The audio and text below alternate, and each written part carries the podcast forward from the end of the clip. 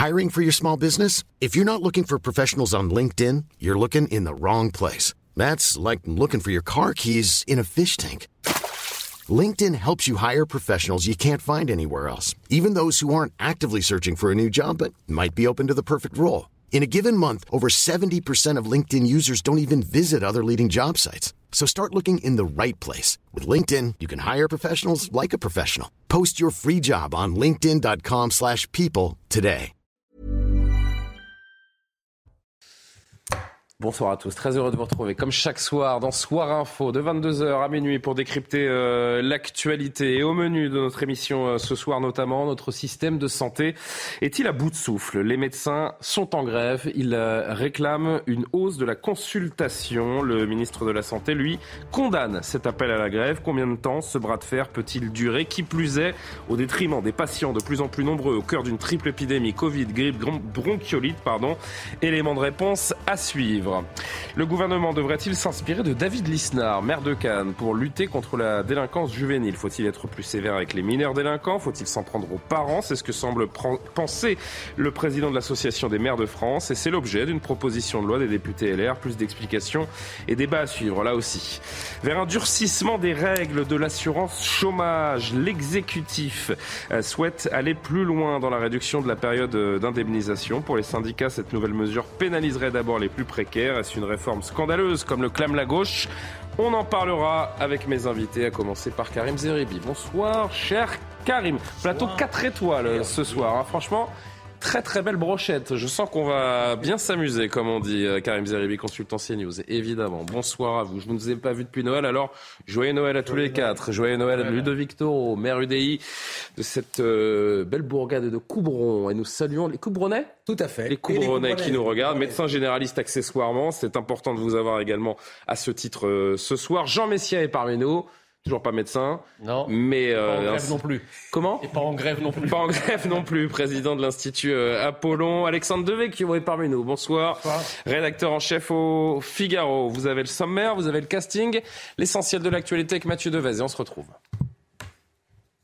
Le mobile raciste retenu après l'assassinat de trois Kurdes vendredi à Paris. Devant les enquêteurs, William M., 69 ans, a reconnu sa haine des étrangers pathologiques et son envie d'assassiner des migrants. Faute d'éléments reliant le suspect à l'idéologie d'ultra-droite, le parquet national antiterroriste ne s'est pas saisi de l'enquête.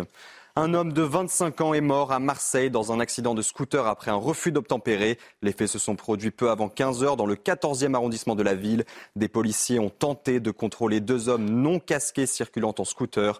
Les deux jeunes, connus des services de police, sont ensuite entrés en collision avec une camionnette et l'un d'eux est donc décédé. Les détails avec ce membre d'un syndicat de police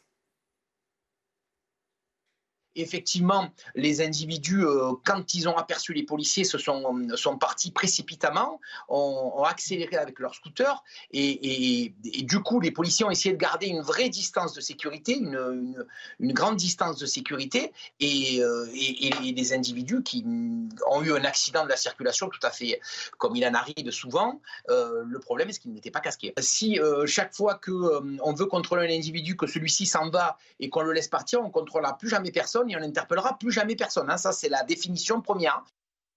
L'homme suspecté d'avoir percuté mortellement un adolescent à Montpellier a été mis en examen et écroué. Les faits se sont produits dans la nuit du 15 décembre, après la demi-finale du mondial entre la France et le Maroc.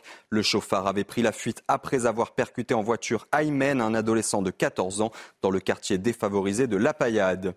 Presque tous les quotidiens nationaux augmenteront leur prix en janvier, une augmentation de 10 à 30 centimes face notamment à la flambée des coûts du papier. Prenons quelques exemples. Les tarifs du Monde et du Figaro grimperont de 20 centimes à 3,40 euros. En revanche, le Parisien, qui a déjà augmenté son prix de 10 centimes en septembre, sera toujours vendu à 1,90 euros.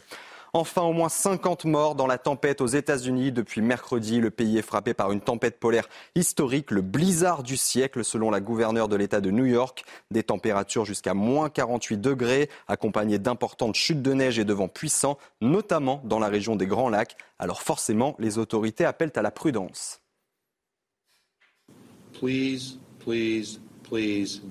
S'il vous plaît, ne prenez pas votre voiture dans la ville de Buffalo, sauf si vous êtes du personnel d'urgence. Certaines routes sont praticables, mais d'autres n'ont plus qu'une seule voie et d'autres sont impraticables.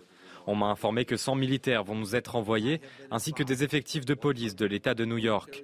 Ces effectifs vont venir avant tout pour gérer le trafic, car on constate qu'il y a trop de gens qui ignorent totalement les restrictions imposées. Are coming in to manage traffic control because it has become so evident that too, because it has become so evident that too many people are ignoring the ban.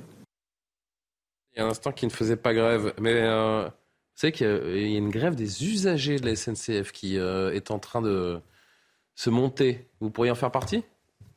Ah, Pourquoi pas, ouais. La grève des billets pour répondre à la grève des contrôleurs. On en parle dans un instant. Gardez, gardez, gardez vos commentaires.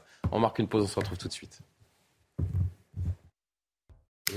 Ludovic Toro, Karim Zeribi, Jean Messia, Alexandre Devecchio autour de la table de Soir Info. C'est parti pour notre premier thème du soir. Je l'évoquais subrepticement avant la pub. On a beaucoup parlé de la grève de la SNCF. Alors ça, les profits de, la SNCF, on va les voir dans un instant. Mais on peut supprimer ce, ce, carton. On le verra tout à l'heure. Je disais, on parlait beaucoup de la grève euh, SNCF ces, ces, derniers temps. Mais on va évoquer un nouveau type de grève, notamment pour la ligne Paris-Tours. Les explications d'Aminata Démé. En décembre, les voyageurs de la ligne TGV Paris-Tours ont dû faire face à cinq jours de grève. En réponse, une association regroupant les abonnés de cette ligne lance à leur tour une grève, celle des billets. En janvier, pas de billets. Voilà. C'est vraiment une grève qui est euh, dédiée à une demande d'indemnisation. Si l'association salue le geste de la SNCF quant au remboursement des billets pour les voyageurs dont le train a été annulé, ses adhérents, qui ont pour la plupart un abonnement annuel, se sentent lésés vis-à-vis de la SNCF, qui aujourd'hui indemnise des usagers occasionnels et les usagers, je dirais, euh, en mode loisir, alors que les abonnés euh, fidèles, hein, des abonnés qui euh, utilisent les lignes SNCF quasiment au quotidien, qui dépensent entre 500 et 600 euros par mois, aujourd'hui n'ont pas d'indemnisation. Pour se faire entendre, l'association Tourangelle appelle à la mobilisation dès le 2 janvier avec une action assez singulière. L'idée, c'est de se rassembler dans chaque TGV euh, au niveau de la voiture bar et de refuser de présenter nos abonnements et, nos titres de transport aux contrôleurs qui nous contrôlent. Soutenus par tous les députés et sénateurs d'Indre-et-Loire, les 4000 abonnés du TGV Paris-Tour espèrent obtenir gain de cause. Le mouvement l'avait déjà fait avec succès il y a 10 ans. C'est l'heure de la révolte des usagers. Un commentaire, Karim Zeribi?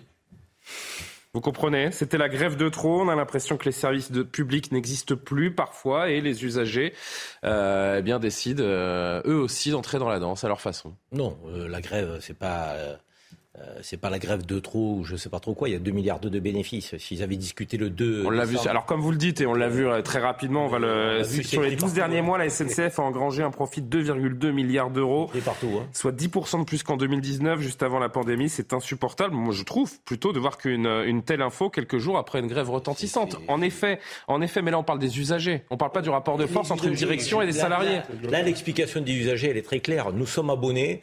Et euh, donc les mesures euh, ne semblent pas euh, concerner les abonnés, mais que les, je dirais, les, les, voyageurs occasionnels, si je mhm. puis parler ainsi. Donc c'est tout à fait scandaleux. Les abonnés, c'est, on les fidélise. Si on les fidélise et qu'on les rembourse pas, donc, ça n'a aucun sens. Je ne vois pas quelle est la politique commerciale de la SNCF en la matière. Mais encore une fois, la grève du 24-25 décembre, elle aurait pu être évitée largement si la table ronde n'avait pas eu lieu le vendredi 23, mais si elle avait eu lieu début décembre euh, tel que c'était euh, normalement prévu. Hein. C'est là qu'on aurait dû trouver les accords. Hein. On n'a pas eu de grève 24-25 euh, décembre. Hein. Donc, moi, je comprends pas la Il n'y a pas eu de grève 24-25 décembre? Il n'y aurait pas eu de ah, grève, il y aurait, pardon. cher Julien. Donc, suivez un peu ce que je dis, parce que vous ça me un peu dissipé, là. Eh, c'est parfois des petits problèmes d'audition, vous, vous, me connaissez. Jean Messia. Oui, il faut faire attention à ce, concept de bénéfice de la SNCF. Il ne faut pas oublier que l'État a quand même mis pas mal de ronds dans cette entreprise. Euh, il y a une soulte annuelle qui est versée par l'État. Là, l'État a repris la dette. Donc bon, euh, effectivement, ça fait apparaître de manière comptable euh, un bénéfice cette année, mais c'est plutôt un artefact en fait, parce que vu la somme d'argent que le contribuable français met dans cette entreprise, structurellement, la SNCF vit quand même sous perfusion de l'État et du contribuable français.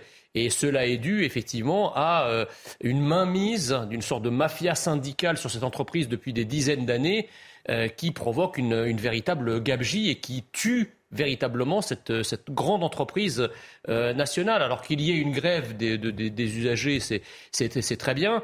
Euh, ça permet au moins de montrer que l'usager aussi compte. Et puis accessoirement, cette grève qui est une, grève du billet euh, pour les abonnés, attention, hein, il faut rappeler que les abonnés, en fait, ils ont donc un abonnement annuel qui leur mmh. permet de payer moins cher 25% euh, de moins ou 50% de moins en fonction des abonnements, euh, euh, le billet. Donc lutter à la fois contre les excès des syndicats de la SNCF tout en augmentant son pouvoir d'achat, fallait y penser. Mais ceux qui ont déclenché cette grève, Karim, je vous vois. Alors je, reviens vers Karim avant d'aller vers Alexandre et Ludovic, parce que euh, je le sens contrarié, mon ami Karim Zeribi. Ceux qui ont déclenché cette grève, Karim. Bon, bah, en tout cas, vous montrez des signes de contrariété. Ceux qui ont déclenché cette grève n'ont pas été très habiles. Je sais que vous n'aimez pas, je sais que vous n'aimez pas le terme qui est galvaudé, bien sûr, quand on dit qu'on est pris en otage par les grévistes. Ce terme est galvaudé, je l'entends. Mais il y a des gens qui ont passé les fêtes tout seuls parce que des gens à la SNCF ont décidé qu'ils allaient pas prendre en otage, mais les priver de leur soirée de réveillon de Noël. Et c'est important pour beaucoup d'entre nous, pour, euh, pour beaucoup de, de Français. J'ai l'impression qu'ils se sont mis les usagers à dos, donc ce n'était pas très habile. Il y a des moyens peut-être différents de montrer ce moins contentement et de faire des moyens de pression à, à sa direction. Vous ne m'enfermerez pas. Je ne vous enfermerai jamais. Si je peux euh, expliquer ma façon de voir les choses, vous ne m'enfermerez pas dans la défense inconditionnelle euh, de, ceux qui ont décidé de faire grève le 24-25.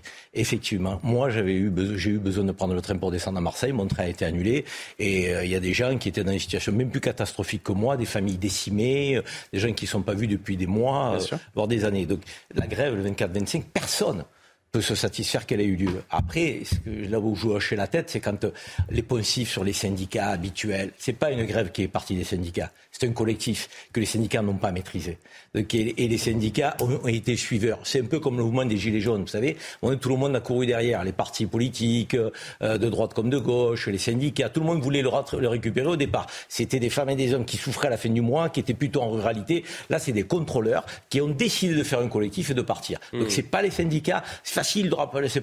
Après, la SNCF. La SNCF, que ceux qui nous écoutent comprennent. C'est cinq sociétés anonymes aujourd'hui, la SNCF. Cinq entreprises différentes sociétés anonymes. Il y en a une qui coûte de l'argent, c'est le réseau l'infrastructure pour entretenir le réseau et qui euh, bénéficie de péage de la part des opérateurs. Mhm. Et la SNCF a une entreprise qui s'appelle SA Voyage, société anonyme Voyage SNCF. Elle gagne de l'argent. Elle est bénéficiaire. C'est 2 milliards d'euros, c'est les TGV qui payent d'ailleurs une grande partie de la réfection du réseau. Donc quand on dit... avec des euh, prix qui augmentent tous les ans. Euh, avec des prix qui augmentent tous Et ça, on peut le regretter amèrement. Ça, je suis d'accord avec vous. Mais quand on dit que euh, la SNCF coûte de l'argent, c'est l'infrastructure qui ah coûte de l'argent. L'entretien de l'infrastructure, pas la société anonyme qui fait voyager des trains, euh, les trains de la vie quotidienne, les TGV, celles-là, elles gagnent de l'argent. Et d'ailleurs, je vais vous dire, les trains express régionaux, c'est les régions qui les subventionnent. Donc les trains corail intercités, donc c'est l'État qui fait une subvention d'équilibre. Et les TGV, s'autofinance largement. Et au milieu de tout ça, cette initiative des usagers, est-ce qu'elle est à déplorer? Est-ce que vous la comprenez? Est-ce que même elle devrait se généraliser? Moi, je comprends le ras-le-bol des usagers parce que parfois, vous l'avez dit tout à l'heure, les prix augmentent et le matériel n'est pas au rendez-vous. On a un matériel qui n'est pas adéquat, qui est parfois vétuste, un entretien des rames qui n'est pas là aussi euh, de quelle hauteur de ce qu'on pourrait espérer. Donc évidemment qu'on a le droit d'être mécontent en tant que client et de le dire. Et c'est bien que les usagers le disent. En revanche, il y a une chose que j'ai entendu. Pourquoi ils ne font pas grève en faisant circuler les trains et en ne percevant pas les recettes? Ça a eu lieu. Ça s'appelle la grève du zèle. Ça a été condamné par un tribunal. Hmm. Mais les cheminots ont, par le passé, fait une grève du zèle sans contrôler les billets, en assurant la sécurité des circulations pour amener le voyageur d'un point A vers un point B.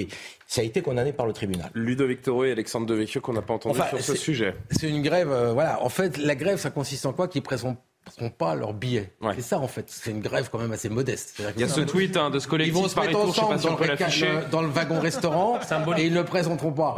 Entre vous et moi, des grèves comme ça, c'est pas très porteur. Regardez Ludovic, face à ces grèves SNCF, notre association lance la grève des usagers usés en janvier. Pas de billets. Objectif limiter l'impact des grèves sur les usagers. Un service minimum réellement effectif. Une réquisition de contrôleurs de réserve. Je vous écoute. Voilà, donc ils, seront tous en train de prendre un café. Quand le contrôleur arrivera, ils ne donneront pas leur ticket. Voilà, ça, ça se résume à ça. Ils ne l'auront pas payé. Maintenant, ah bah si c'est un truc annuel, ils l'ont payé.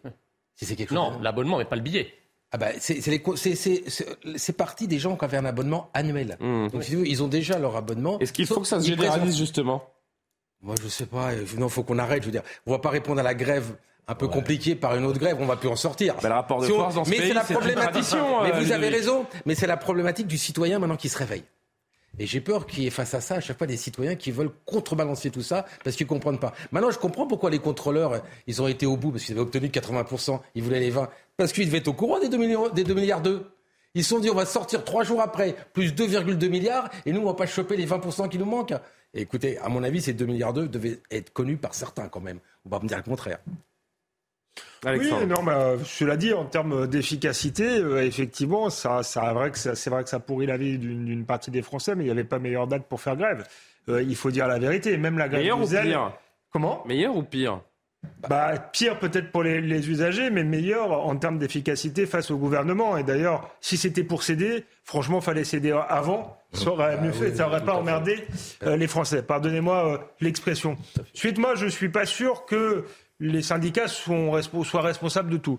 Je leur en veux parfois d'être arc-boutés sur leur statut, de plus être dans une démarche justement euh, euh, de défendre euh, l'entreprise. On a l'impression qu'ils défendent leurs intérêts catégoriels et moins la SNCF comme service public qui est vraiment utile. Et il y, y, aura une question politique bientôt. C'est toute cette partie de la France qui est très mal desservie. Euh, à l'heure où on nous dit il faut renoncer à la voiture. Donc là, il y a un paradoxe. Et là, il y aurait besoin, pour le coup, euh, de syndicats capables de défendre l'intérêt général et euh, l'intégrité du territoire, parce que c'est de, de, de, de, ça qu'il qui s'agit. Donc euh, voilà, les syndicats ont leur tort, mais euh, je suis pas sûr que de vouloir libéraliser le rail, bah, ça fasse faire des économies à la fin, parce qu'il va rester quoi les, les, les, les, lignes non rentables. D'ailleurs, c'est le rôle d'un service public. C'est pas forcément fait. Et combien de petites gares ont fermé ces dernières années également Combien d'usagers privés d'un arrêt d'un service public euh, C'est effectivement les hein. petites gares. C'est pas fait pour être rentable, mais c'est fait pour assurer la mobilité de tous. Donc il y a cette euh, cette question-là aussi qu'il faut euh, qu'il faut peser. Je peux poser. Je suis pas sûr que les syndicats s'y prennent bien, mais je suis pas sûr non plus que la bureaucratie de la SNCF soit euh, les meilleurs gestionnaires du monde. Je l'ai déjà dit euh, sur cette antenne, mais je le répète pour ceux qui ne nous écoutent pas chaque soir. 200 millions d'euros 200 millions d'euros chaque année pour la communication. Euh, excusez-moi, je ne suis pas sûr. 70 euh, salariés dédiés. Voilà, moi je préférerais que ça aille dans l'infrastructure, dans les mmh. salaires. Donc je ne suis pas euh, caricatural là-dessus, même si je pense qu'effectivement, en termes d'image, là ils ont gagné. Mais en termes d'image à long terme, dans un contexte de privatisation rampante, pas sûr qu'ils gagnent toujours et pas sûr que l'intérêt général gagne. C'est surtout ça. Un, dernier mot, on le disait avec Karim il y a un instant, la SNCF qui paye aussi le, le prix d'années d'augmentation mm. régulière de billets. C'est devenu un luxe de, de prendre le train. Et le pire, c'est que le service ne suit pas, Karim. Non, mais ce qui est dramatique, c'est qu'on dit préférer le train.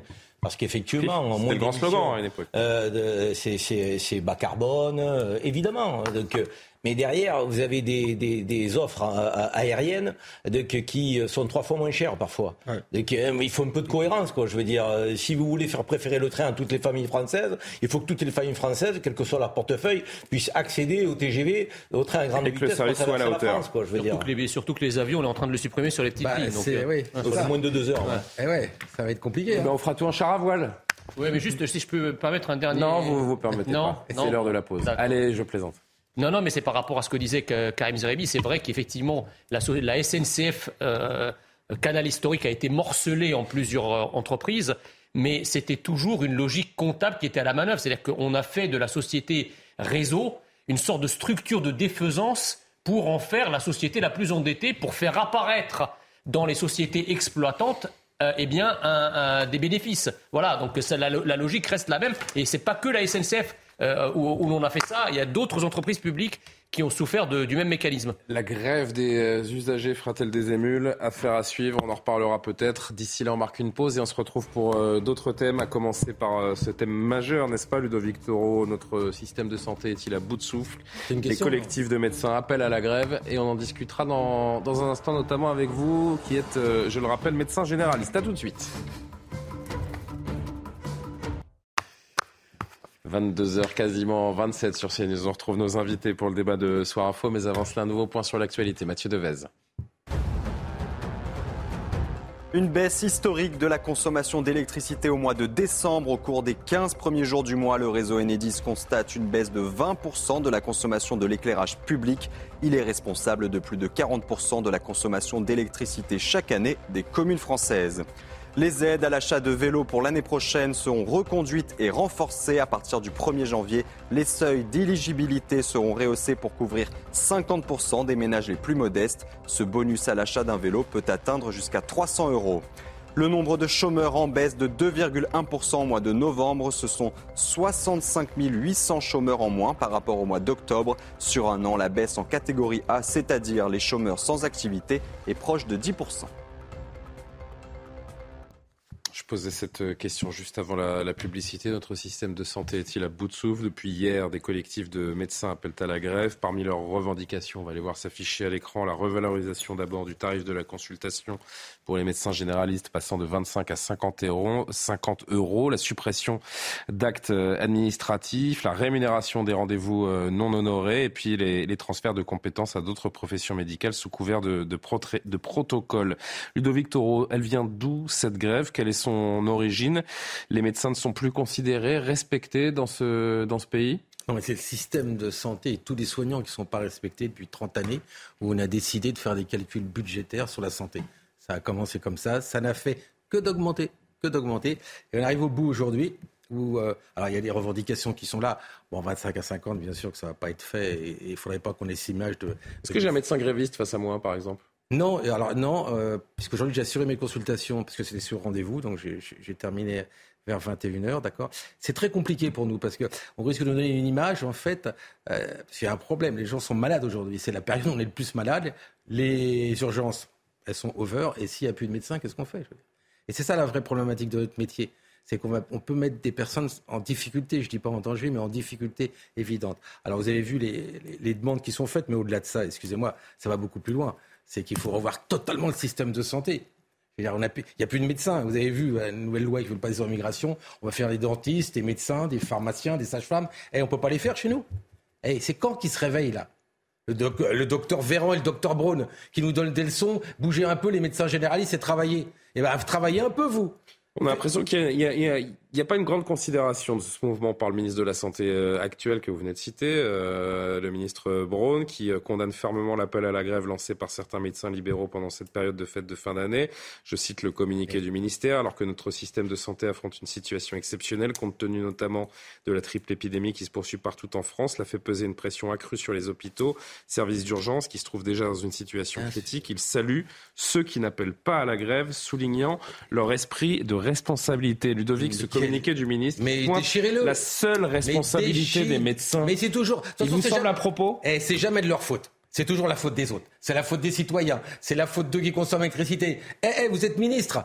Qu'est-ce que vous avez fait? Docteur Braun, vous sortez juste des urgences, chef de service. Vous n'avez pas vu que c'était complet? Et maintenant, c'est la faute de vos collègues? Elle est belle l'histoire. Vous voulez mon avis? Il faut plus de ministre de la Santé qu'on prenne médecin et médecin... Prenons un médecin généraliste d'accord, comme ministre de la Santé. Parce que lui, il a changé complètement. On l'a pris là et maintenant, tout va bien, c'est votre faute, chers collègues. Qui me le disent en face, faites-le venir sur le plateau et qui m'explique que c'est notre faute, d'accord C'est de sa faute et la faute de son porte-parole, là, du gouvernement. Parce que M. Véran, maintenant, il parle plus de santé. Il en a parlé pendant cinq ans, il n'en parle plus. Excusez-moi, ces gens-là sont responsables de l'état aujourd'hui de la santé. Ils n'ont rien fait. Tout ce qu'ils veulent faire, les deux mesures, on fait venir des médecins étrangers. En fait, donc c'est pour faire une néocolonisation. On enlève les médecins des autres pays pour les mettre chez Alors Ça, on va, on va en parler dans un deuxième temps. Non, non, mais je, je vous laisse l'évoquer, mais on va, on va s'attarder là-dessus dans Alors un instant. qu'on est déjà le, le système de formation des médecins le plus long du monde, à 9 ans. On a trouvé la solution, on met une année de plus. Elle n'est pas belle l'histoire. Il ne nie pas les difficultés, le ministre. Et je, je, je, vous, donne un dernier mot euh, directement à vous, mais on va évidemment faire le, faire le tour. Il ne dit pas les difficultés, mais il explique qu'il faut en parler dans le cadre des, des négociations. Il y a vraiment ce bras de fer qui s'engage avec les Arrêtons avec les négociations de Ségur de la santé. Ils n'ont rien fait. Comme d'habitude. Le Ségur, c'est de l'argent. Vous pas forcément Mais l'argent n'a jamais solutionné un problème. Il ne que le reporte. Il faut à chaque fois, c'est ça, on met un chèque, on met un chèque.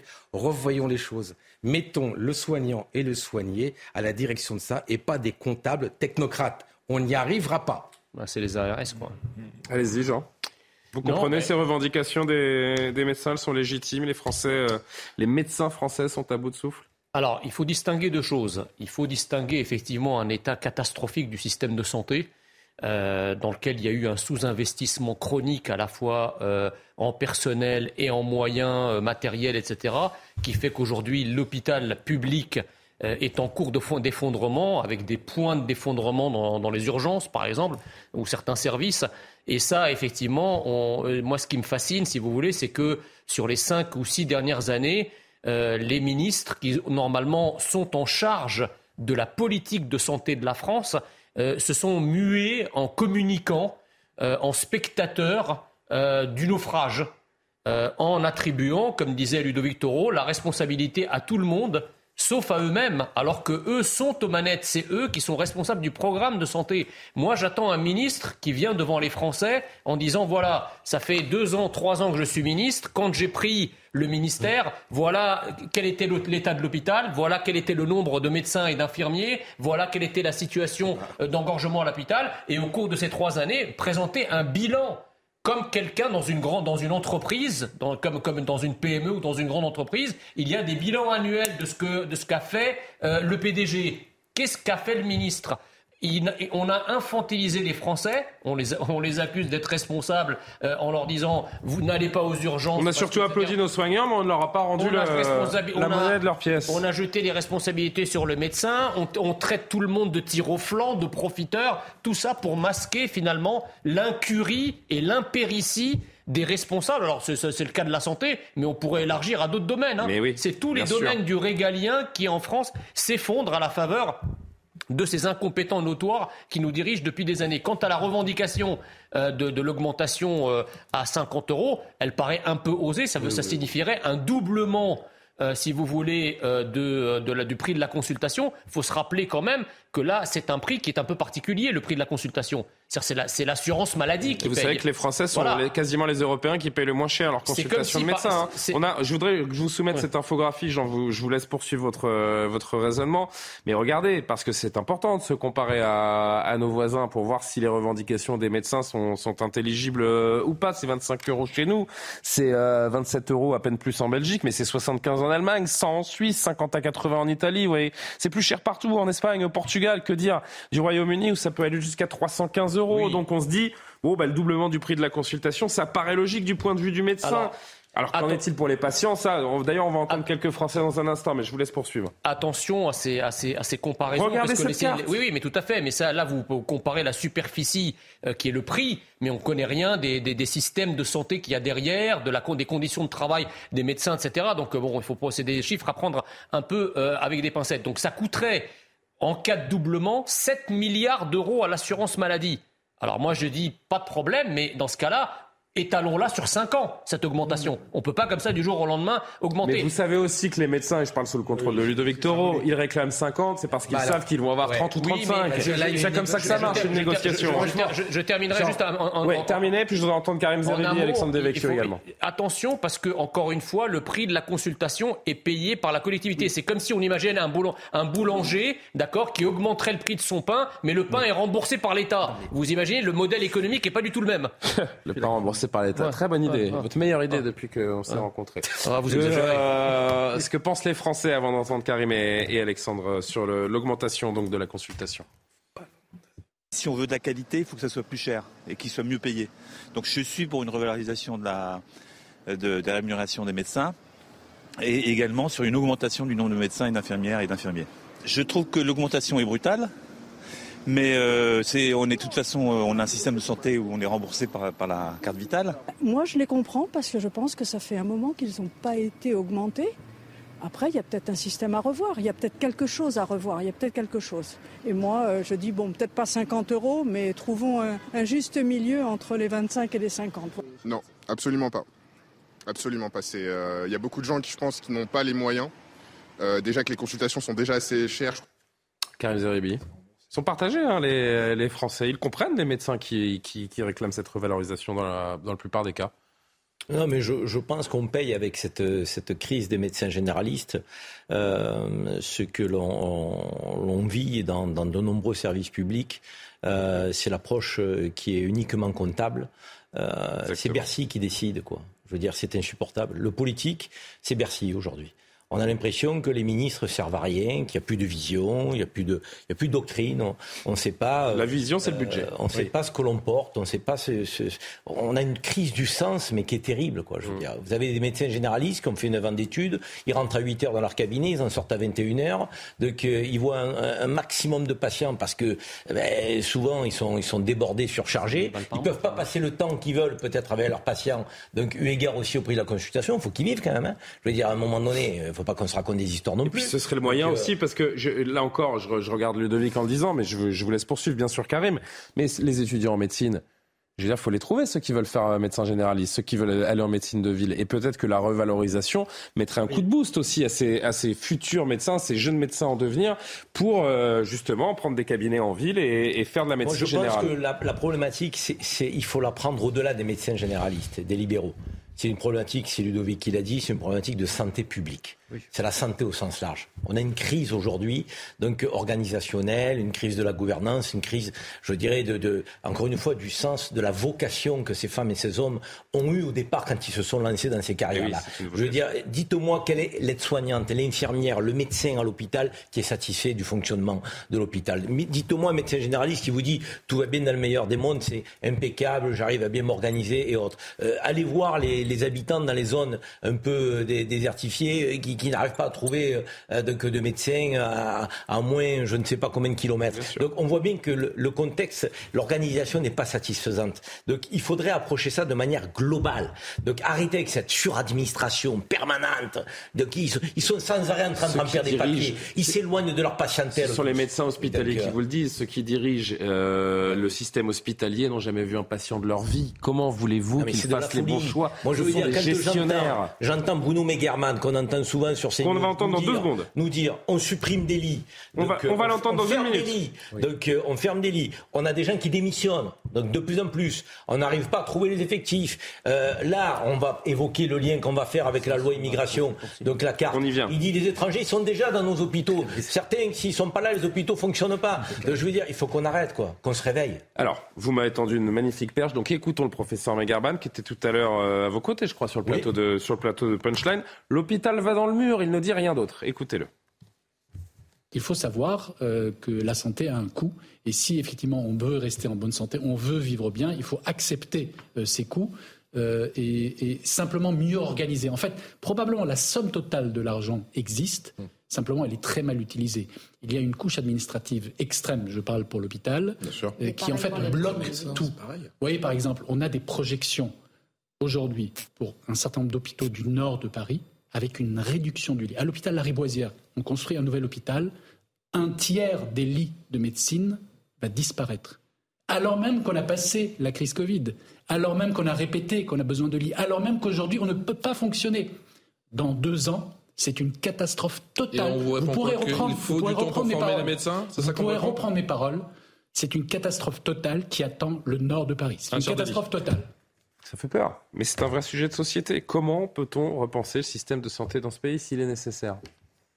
Il faut euh, investir, il faut accepter d'investir, de sortir d'une vision comptable, mais qui nous coûte finalement extrêmement cher parce que le Covid, euh, j'aimerais bien faire le, bilan financier, mais si on n'avait pas été obligé euh, de, si on avait eu un hôpital de meilleure qualité, je pense qu'il y aurait eu des jours de confinement euh, en moins. Et je pense que ça nous a coûté des millions, voire des, des milliards. Donc la politique court-termiste, à la fin, coûte toujours beaucoup plus cher. Donc ceux qui se présentent comme des bons gestionnaires sont souvent des mauvais gestionnaires parce qu'ils prétendent rendre les services publics plus efficaces, on voit qu'ils les paupérisent, qu'ils sont toujours moins efficaces, et finalement, le coût est toujours plus gros. Euh, nos impôts n'ont pas baissé, euh, si, si, si, vous voulez. Donc je pense qu'il faut effectivement sortir de cette logique-là. On sait bien qu'on va pas revaloriser leur, leur multiplier leur salaire par deux. En réalité, enfin le prix de la consultation par deux, mais c'est une négociation. Je pense que c'est euh, symbolique. Et ensuite, oui, quand sûr. je dis il faut investir, on en est là aussi parce que euh, le numerus clausus qui a été un peu desserré aujourd'hui, euh, mais pas, pas grandement. Euh, Ludovic Toro nous, nous, nous, nous le On dira. quand même, euh, Euh, nous, un nous le numerus précisera, mais, mais on, chiffres on paye des années où le numerus clausus a été quand même extrêmement, extrêmement euh, limité. Et encore une fois, ça devient une question d'intérêt général parce qu'il y a plein de lieux en France où il y a pénurie euh, de médecins en réalité. Et donc là aussi, dans la négociation, si on avait un État intelligent, pragmatique, on pourrait se dire peut-être que ceux euh, qui acceptent d'aller là où il y a moins d'infrastructures, où c'est moins facile, sont mieux payés. On peut, on peut imaginer des choses. C'est pour ça que cette des- question du prix de la consultation, elle est essentielle. Euh, je donc, je pense qu'elle est, elle est essentielle parce Ouais. que c'est aussi une motivation d'abord à être, euh, à se lancer dans la, la, la, la médecine de ville et ensuite peut-être à, à aller dans des endroits euh, où c'est où c'est plus où c'est plus compliqué. Donc je, je oui sortir d'une d'une logique budgétaire à court terme. Je pense qu'il y a des dépenses sociales sur lesquelles on peut faire des économies. Il y a des dépenses en termes de bureaucratie, ne serait-ce qu'à l'hôpital. On sait qu'il y a des gens qui n'ont jamais vu un patient. On se demande Mais qu'est-ce qu'ils font là. Pardon. on peut Bruno faire des tout à économies. Faisons les économies ailleurs, mais pas sur euh, des choses qui sont euh, essentielles et qui font consensus sur le plan national. Mettons des gens qui savent de quoi ils parlent déjà pour gérer des sujets Moi- aussi importants, aussi sensibles. Et n'allons pas chercher que- de, de l'immigration. Euh, pardon. Alors, ça, alors sujet. ça, on va y venir dans un Non, instant mais- parce mais que c'est ça, pas, c'est pas si simple que ça. C'est pas si évident que, que cela. Ah, et ça on était bien content d'avoir des médecins étrangers pour nous aider dans les pires périodes euh, sanitaires de- des dernières années.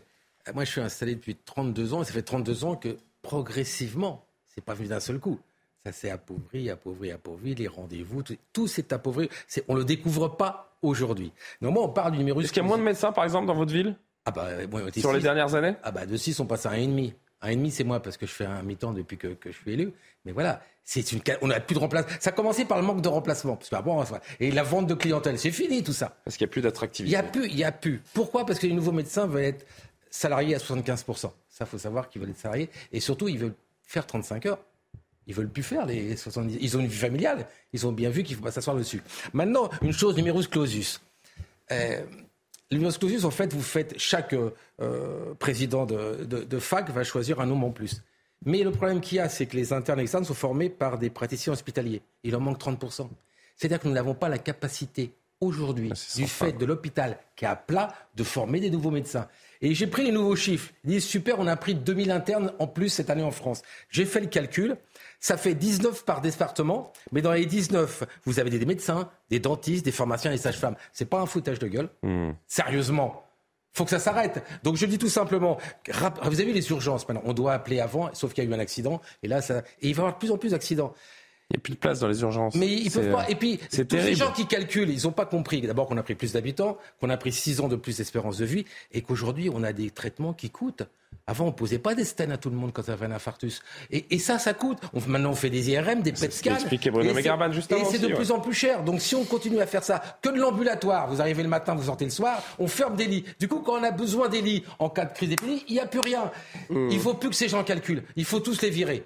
Et mettre des gens, des médecins. Il y a un drame, c'est que sur le plan démographique, on le sait, donc notre pays euh, de plus bien sûr. Et euh, les personnes âgées, je suis désolé, vous ne pouvez pas les faire rentrer le matin, les faire sortir le soir. Bien souvent, vous avez besoin de les garder. Donc les lits euh, que vous fermez, c'est un non-sens par rapport à la réalité démographique du pays. C'est Bodo Megarban qui le disait. Donc on ne peut plus drôle de traiter déclassement, quand même. comme il se doit une personne âgée aujourd'hui dans notre pays. Mais vous vous rendez compte, on parle de la France. C'est- un constat qu'on fait mais- régulièrement, mais nous euh, étions- Karim. nous- nous étions encore il y a quelques années très fiers euh, de notre service public de santé, enviés partout dans le monde, pas simplement le mode de remboursement. Donc l'hôpital public, très très fier aujourd'hui. Et c'est Bru- Bruno Begerman qui nous disait tout à l'heure, mais on s'en rend tous compte. Finalement, on va avoir une offre à deux vitesses. On va avoir une santé publique pour les pauvres. Pour ceux qui n'ont pas d'argent, donc parce qu'effectivement il y aura des remboursements, et on aura une santé payante pour ceux qui auront du fric. Ils ça. seront bien soignés, il y aura de belles chambres, ils seront tout seuls, ils seront choyés, ils seront, ils auront les, Et les- bien. les, les IRM qu'il faut, Ça, quand il pas faut, tous au les jours à l'hôpital, faut. Donc les échographies aussi et les autres, eh ben voilà. Et donc finalement on disait mais c'est pas nous ça, c'est le modèle américain. Karim, donc, vous- finalement le modèle Tous, américain. tous il est les là, cas d'ailleurs, vous qui êtes des là. habitués de ces plateaux, ce sont des constats. américain parce que nous, on paye Alexandre, ce sont des constats que l'on fait quotidiennement pour nos enseignants, pour nos policiers. J'en oublie. C'est la crise en fait de la reconnaissance dans les métiers à vocation. Et là, on est en plein dedans. C'est euh, c'est triste. Alors, c'est ce que vous dites- c'est dramatique. Moi, j'ai fait mes études donc, dans, dans différents hôpitaux. J'ai, après, j'ai été hospitalier quelques temps. Il y avait une super ambiance.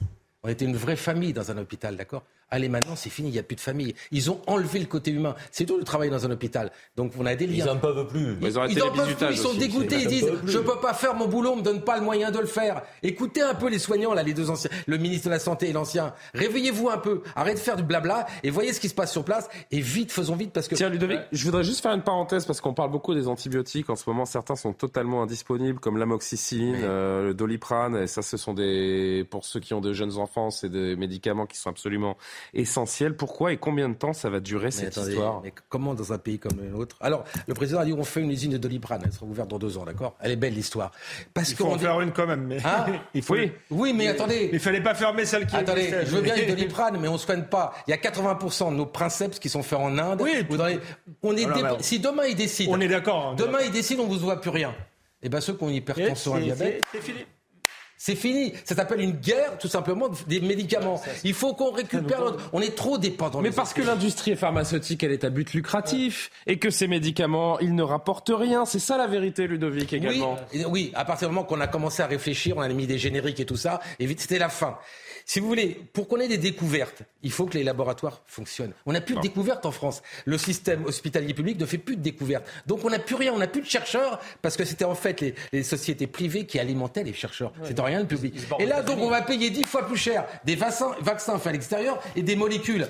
Revenons dépendants dans la... Il faut tout revoir dans la santé. Parce que vous avez raison.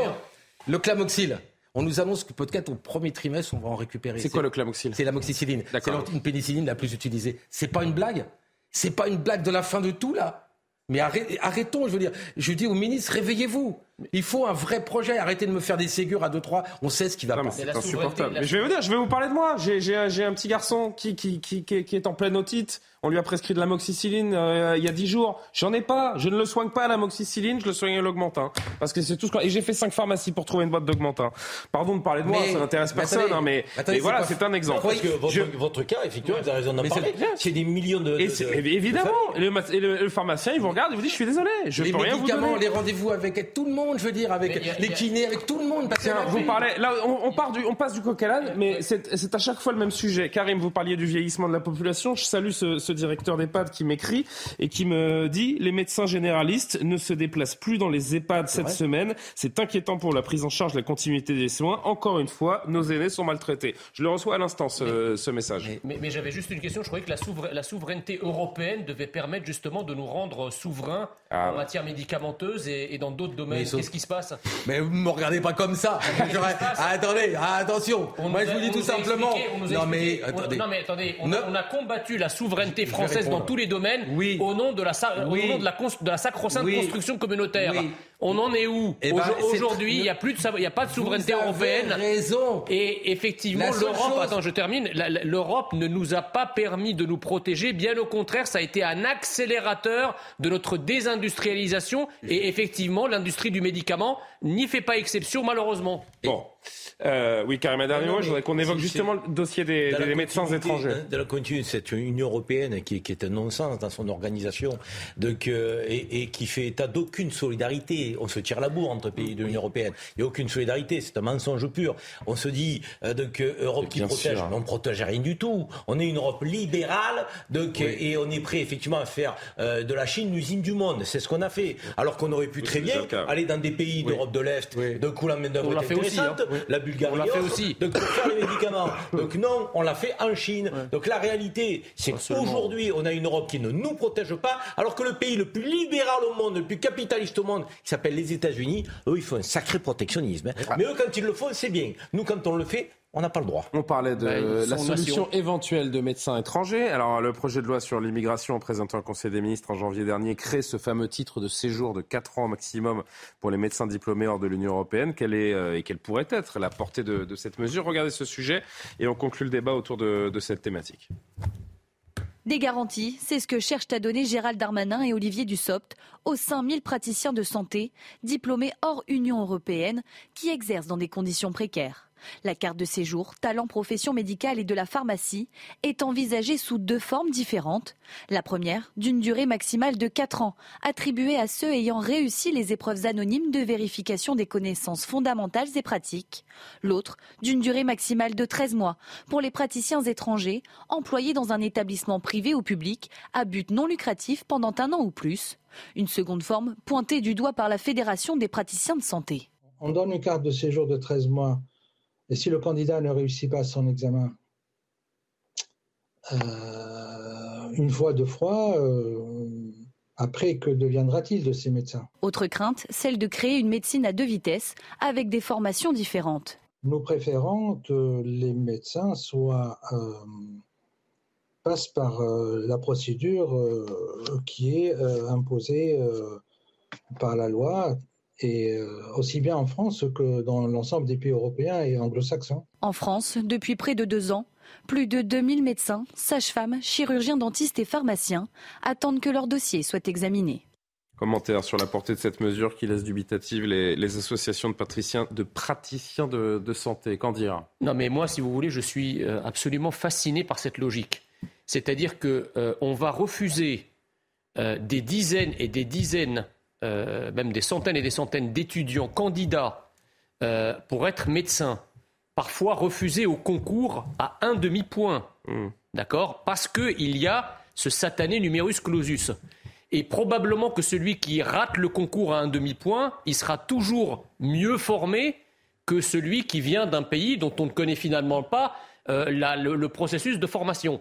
Donc moi je ne comprends pas, si vous voulez, comment on a organisé un véritable remplacement des ah, métiers, je, je sais des pas à quel point la médecine diffère selon les pays, mais a priori un médecin est un médecin. Non, non, non, non, non, non, non, mais attendez. Alors peut-être que je dis une grosse bêtise, mais Gérald Darmanin lui-même dit que le système euh, n'aurait pas tenu le choc sans les médecins moi, étrangers mais pendant le mais, attendez, mais moi je n'ai aucun problème avec les médecins étrangers qui effectivement jouent un très grand rôle dans notre secteur hospitalier. Je dis juste que la France avait parfaitement les moyens de former des médecins et hmm. d'éviter de piller, parce que c'est de ça qu'il s'agit, de piller les pays d'origine, oui, qui parce sont que souvent des pays. Vous dépossédez voilà. du coup certains Exactement. pays de, et alors, leur talent. aussi, Évidemment, je terminerai par ça, que le, que le gouvernement envisage des, quatre, des, des, des cartes de séjour euh, délivrées à titre homéopathique pour des, pour des métiers pour des métiers qui, de, qui sont en tension, je vois pas d'inconvénient, mais il faut aussi que le gouvernement nous dise combien de cartes de séjour il va résilier pour les étrangers qui sont sur notre sol et dont le chômage ou le sous-emploi est chronique.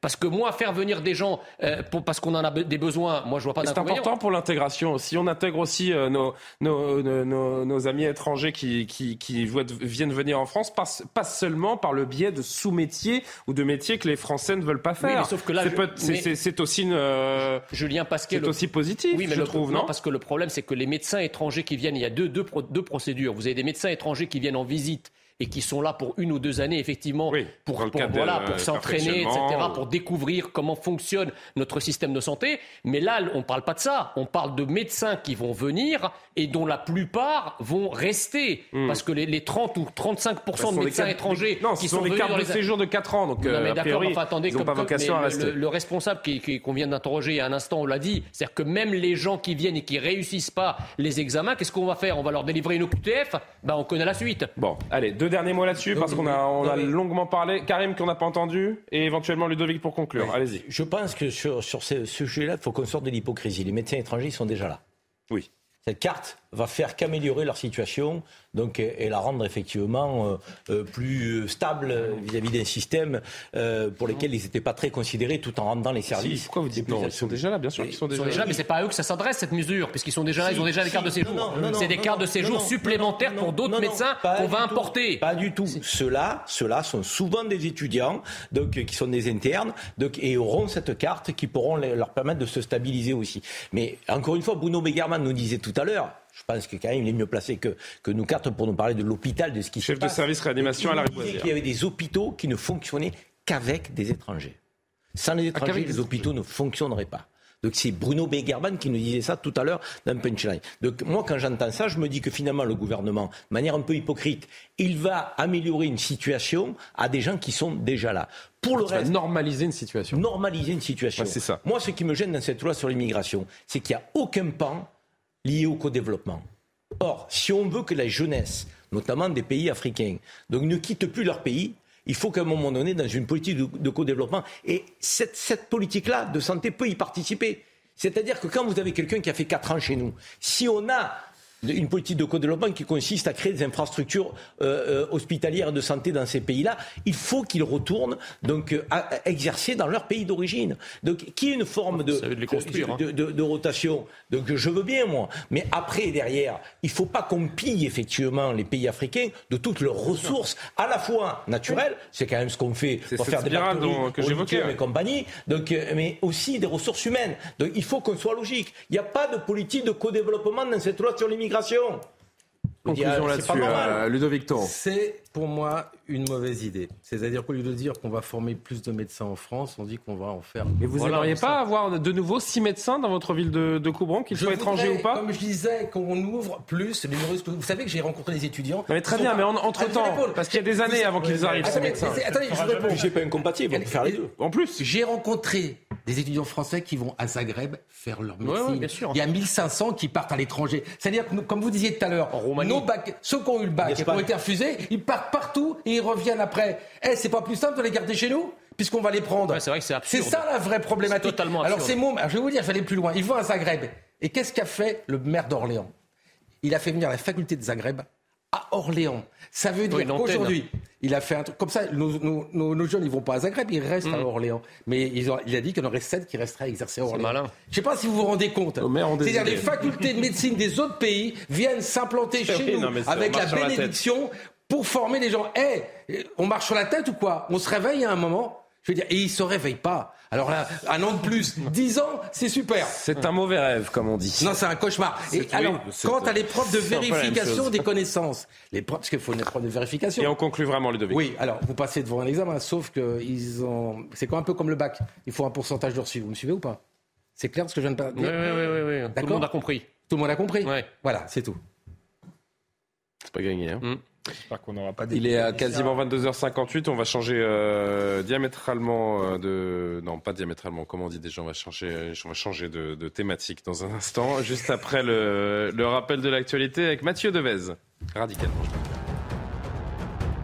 Des voyageurs de la SNCF appellent à la grève des billets. Il s'agit d'une association des usagers de la ligne TGV Tours-Paris. Ces clients réguliers paient en moyenne entre 500 et 600 euros par mois. Ils s'estiment lésés par les débrayages de la SNCF ces dernières semaines. Leur objectif, se regrouper dans la voiture bar pour obliger les contrôleurs à ne pas effectuer les contrôles de billets. L'Italie accueille l'Océan Viking et les 113 migrants à son bord. C'est la première opération du navire humanitaire de SOS Méditerranée depuis son accostage. En France, c'était en novembre. Parmi les migrants secourus, 23 femmes, dont certaines sont enceintes, une trentaine de mineurs et trois bébés, dont le plus jeune n'a que trois semaines. Se dirige-t-on vers un conflit, vers un conflit armé entre la Serbie et le Kosovo? L'armée serbe était en état d'alerte renforcée hier soir. Après des tensions au Kosovo, des tirs et des explosions ont été entendus et des barrages routiers ont été érigés. À l'origine, un conflit non réglé depuis 15 ans, l'indépendance du Kosovo jamais reconnue par la Serbie. Devez, nouveau thème, je vous le disais, après 13 jours de cavale, le chauffard soupçonné d'avoir renversé le jeune euh, Aymen à Montpellier a été euh, interpellé aujourd'hui ce matin très tôt près de Perpignan. On se souvient de cet adolescent de 14 ans hein, qui a donc été mortellement percuté alors que la France célébrait euh, sa victoire face au Maroc au mondial de football. Le rappel des faits et cette interpellation donc racontée par Valentine Leboeuf. Sa cavale aura duré près de deux semaines. William C., soupçonné d'avoir pris la fuite après avoir renversé Aymen, a été interpellé. Pour Saïd, le frère de la victime, c'est un soulagement. Nous souhaitons simplement que justice euh, soit faite et nous pourrons continuer notre deuil tranquillement sachant qu'il est retrouvé et qu'il sera puni par la loi. Le soir de la demi-finale contre le Maroc, William C. aurait heurté l'adolescente de 14 ans qui décède peu après sa prise en charge médicale. Le conducteur lui prend la fuite. Mais les allers-retours des membres de sa famille en Espagne alertent les enquêteurs. Dans la nuit de lundi à mardi, le suspect est aperçu dans le véhicule familial en provenance d'Espagne. Il est suivi jusqu'à Saint-Estève, une commune proche de Perpignan où il est interpellé à 6 heures du matin. Dans un communiqué, le préfet de l'Hérault a salué le travail des autorités. Merci aux enquêteurs qui ont travaillé sans relâche et avec la plus grande efficacité. Les investigations vont se poursuivre sous la conduite de l'autorité judiciaire. Le suspect âgé de 20 ans et né à Montpellier a été mis en examen et placé en détention provisoire. Il est connu des services de police pour menaces, dégradations, port d'armes et délits routiers. Alexandre Devecchio, je rappelle donc l'individu a été mis en examen des chefs de violence volontaire avec arme ayant entraîné la mort sans intention de la donner et violence volontaire avec arme ayant entraîné une interruption de travail de plus de huit jours. Cette interpellation, c'est une bonne nouvelle. Elle doit nous rassurer peut-être aussi sur l'efficacité de, la police. Quand la police, quand la justice euh, sont efficaces et réussissent leur mission, il faut être capable de le dire également. Moi, j'ai pas vraiment de doute sur la police. Je pense qu'elle a fait de son mieux avec de moins en moins. En l'occurrence, c'est en collaboration avec la justice euh, et l'instruction que le travail s'est fait. C'est un peu comme le, les médecins, si vous voulez. Ils font du mieux qu'ils peuvent avec de moins en moins de moyens. Donc moi, j'ai pas de voilà. Je, je, sais que ce sont des fonctionnaires consciencieux, dévoués pour faire ce métier-là. Il faut avoir envie aujourd'hui parce qu'on risque sa vie. On est déconsidéré. On a des politiques qui expliquent qu'on est quasiment euh, des violents euh, et des racistes. Donc donc non moi, j'avais pas de, euh, de doute là-dessus. Alors maintenant, il y a une collaboration avec la justice, mais il faudra voir quelle est la justice. Après, on est dans un cas euh, particulier. Moi, je ne veux pas me substituer à la justice. Il faut qu'il y ait une enquête. Euh, est-ce qu'il a eu peur? Est-ce que c'était un acte euh, volontaire ou pas? Ça change quand même pas mal les choses. Ce qui, est, ce qui, était intéressant aussi de cette affaire et, et un peu terrifiant, c'est les représailles qu'il qui y a eu, qui ne sont pas venues de la famille, ce qu'à la limite on aurait peut-être pu comprendre, mais qui sont venus euh, quartier des, de quartier, qui se sont affrontés. Donc c'était c'est une affaire, hélas, symptomatique d'une France qui se communautarise, qui s'archipélise et qui est victime de conflits exogènes euh, d'une certaine manière euh, de communautés étrangères qui règlent leurs comptes euh, sur le territoire. Donc ça, ça, ça c'est intolérable et ça doit être jugé aussi et sévèrement. On va revenir sur cet aspect-là précis du, du, dossier. Avant cela, je voudrais que l'on voit la communication de la famille d'Aymen qui a exprimé dans un premier temps son grand soulagement. Nous savons maintenant qu'il est arrêté, que justice sera faite, qu'il sera puni, qu'il écopera d'une, je l'espère, d'une peine à la hauteur de ce qu'il a commis. Le frère également également euh, euh, là encore, trading. Hein. C'est important de, de, mm. souligner cette ligne de conduite depuis 15 jours de cette famille mm. qui n'a pas eu un mot au-dessus de l'autre et qui n'a appelé à aucune, aucune provocation. Écoutez le, le frère qui réagissait pour nos confrères d'RTL. Tout d'abord, c'est un soulagement pour la famille. Je dirais pas ça nous fait plaisir, mais ça nous soulage un petit peu. Du coup, là, nous, nous souhaitons simplement que justice euh, soit faite. Et euh, cela nous soulage qu'il a été retrouvé. Et et nous pourrons continuer notre deuil tranquillement en sachant qu'il est retrouvé et qu'il sera puni par la loi. Euh, les obsèques ont été, euh, très silencieux, avec beaucoup de monde, très digne, comme vous avez pu le, constater. Comme je dis, euh, le soir où il est mort, nous sommes tous, une partie de nous est morte avec lui. Karim, cette famille, elle est exemplaire depuis le, le, début. Et je le disais, avant de rentrer dans toutes les considérations plus polémiques qui vont nous animer dans un instant, c'est important de s'intéresser également à, à l'exemplarité, la dignité de cette famille, qui n'a pas mis le feu aux poudres. C'est fondamental. C'est mm. fondamental parce que c'est eux qui sont euh, touchés au cœur euh, donc, euh, avant tout le monde. même si tout le monde fait une forme de transfert quand un gamin de 14 ans est tué. Mm écrasé, on se dit euh, que ça aurait pu être un membre de, sa famille ou quoi que ce soit. Mais là, la famille de, qui a fait preuve d'une très grande dignité, qui a appelé à l'apaisement tout de suite, qui n'a pas cautionné les violences. Euh, on pourrait même rajouter euh, l'imam de la mosquée de, de, ce quartier de la, de la Paillade, de, qui lui aussi a appelé euh, euh de, que, au calme et, et à l'apaisement en, en, expliquant que c'était à la justice euh, de, que de, de, faire son travail et de fonctionner. Moi, je voudrais effectivement saluer la dignité de, de cette famille, mais saluer aussi. Il n'a pas suffi à apaiser les esprits pour autant. C'est cela qu'on peut déplorer. Oui, oui, bien sûr, bien sûr, bien sûr. Et, et, saluer le travail des forces de l'ordre.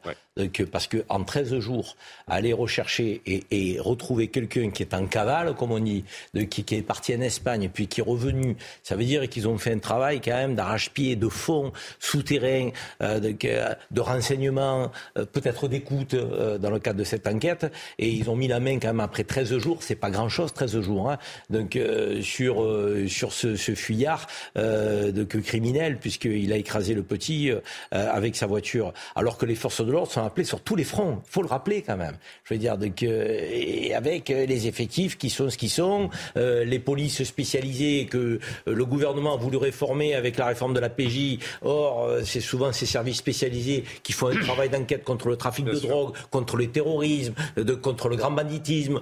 et là, en l'occurrence, qui, qui ont certainement retrouvé. Donc, on a besoin de cette police spécialisée. On a besoin de la sécurité publique. La police, il faut qu'on la soutienne. Après, derrière, il y a certainement un sujet, encore une fois, malheureusement, concernant la justice. Parce que ce fuyard de, criminel, il a un passé judiciaire.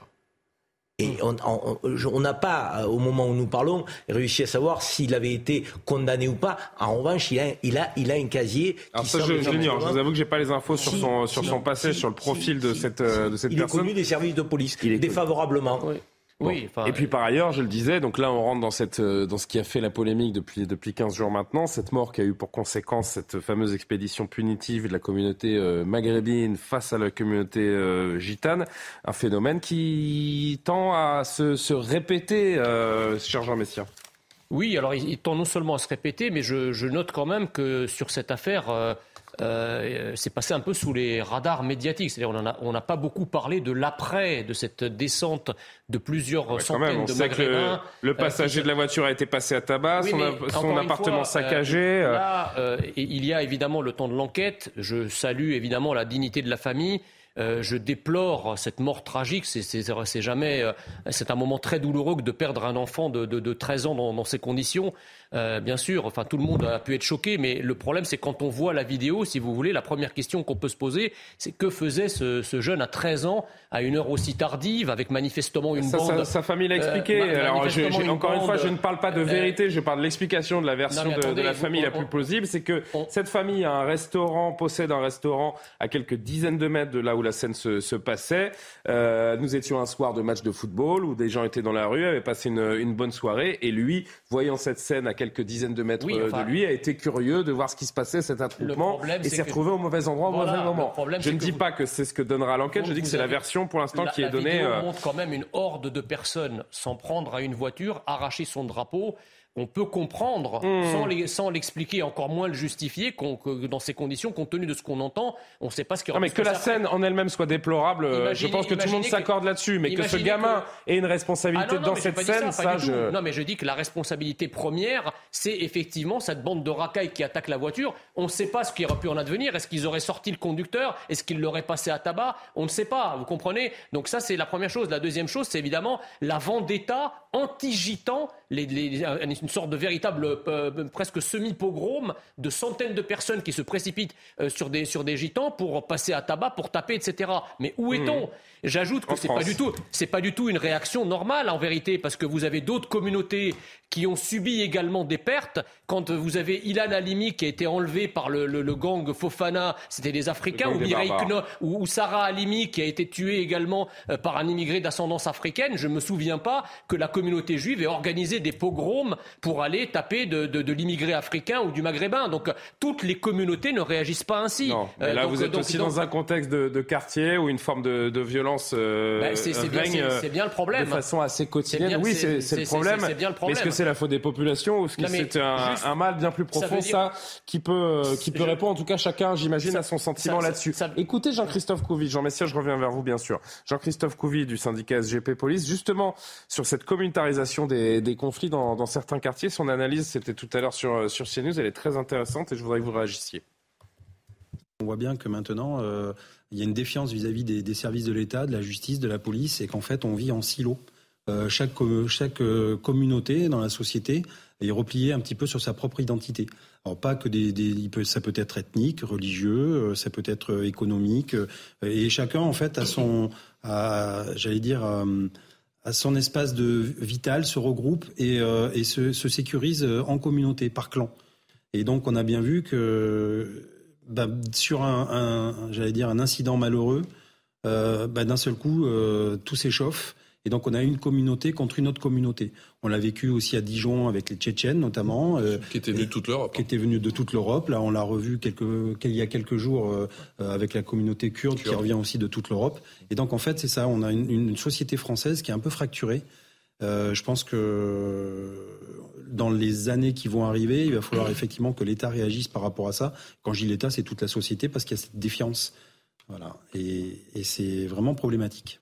C'est vers cela qu'on tend, ce que dit Jean-Christophe Couvi, à travers cette fracture sociale qu'il évoque?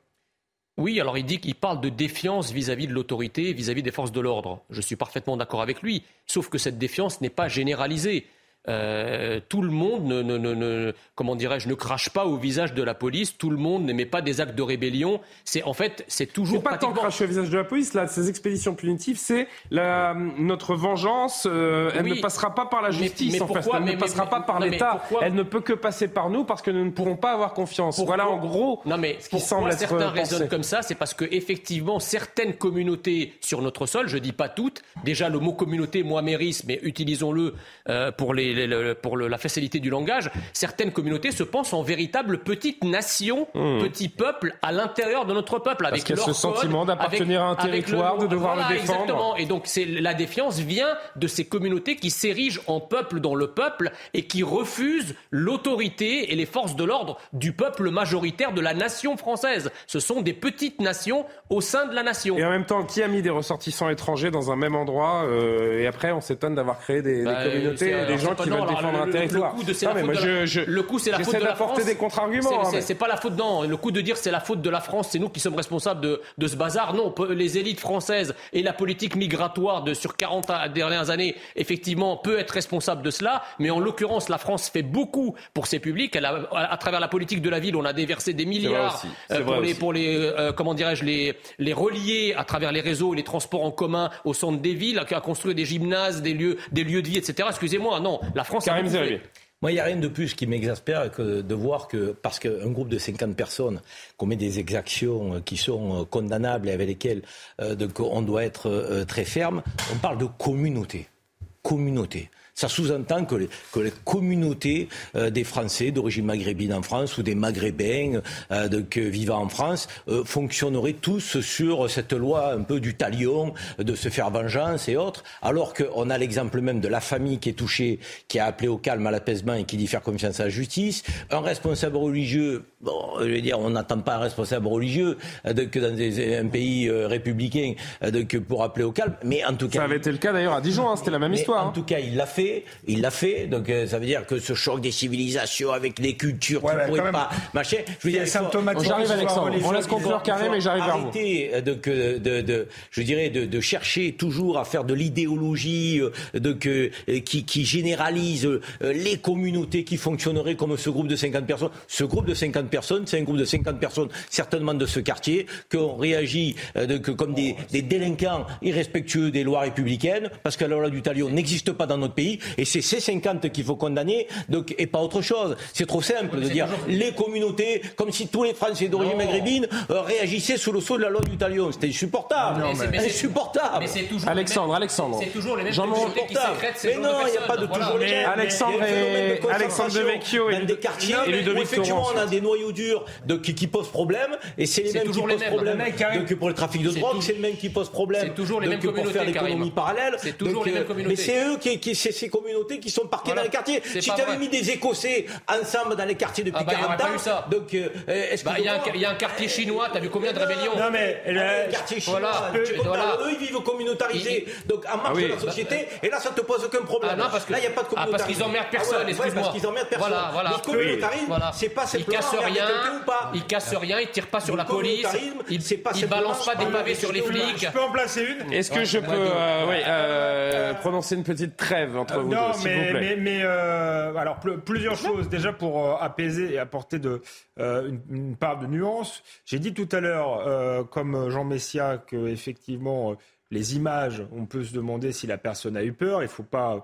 Euh, il est possible que ce soit un accident, mais quand même la personne aurait pu aller se rendre euh, après. Elle a évidemment être lynchée, elle, elle l'a pas fait. Donc ça, c'est quand même un élément, euh, euh voilà, une circonstance aggravante pour la, la personne qui a fait ça. Ensuite, Karim, euh, tu dis euh, un responsable religieux a, a, appelé à la paix. On, peut s'en réjouir, mais moi je trouve ça symptomatique justement que ce soit. Réjouissez encore une fois. Ne détourne pas. J'ai dit, c'était un fait. Non, mais on peut s'en réjouir. On peut, on peut préférer, on peut préférer que ah le responsable religieux appelle à la paix qu'à la guerre. Mais c'est symptomatique quand même que dans ces quartiers-là, un peu gentil. ce soit le, le responsable religieux qui soit le juge de paix, si tu veux. C'est pas l'État, c'est pas la République, c'est pas. S'il l'avait pas la fait, police. tu été capable Oui, mais c'est triste qu'il faille en arriver là. En Il fait, faut- c'est ce qu'il il veut dire, en j'ai arri- Il faut l'impression. en arriver là. Ensuite, bien sûr ensuite, personne ne dit, je pense, en tout cas pas moi, euh, que tous les Maghrébins pensent la même chose et forment une communauté euh, identique qui pratique la vendetta. Mais il n'empêche que c'est une réalité qui existe dans certains quartiers. Oui, euh, il y a Dans un communautarisme et c'est pas la peine de s'énerver Euh, comme quartiers. ça. Je pense que justement, les gens qui sont pas dans ce communautarisme devraient être les premiers euh, à le dénoncer. Tu pourrais le faire sans te sentir, euh, À la différence- qu'on agresse qui que ce soit. Personne n'agresse qui que ce Vous soit. avez remarqué d'ailleurs qu'à partir de 22h, on se tutoie hein, sur le plateau de soir. On englobe. C'est Nouvelle mode.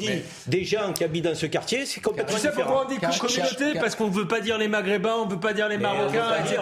dire, C'est pour ça qu'on euh, dit Maintenant, vous communauté. mettez des pincettes, vous allez me faire croire ça. Ah oui.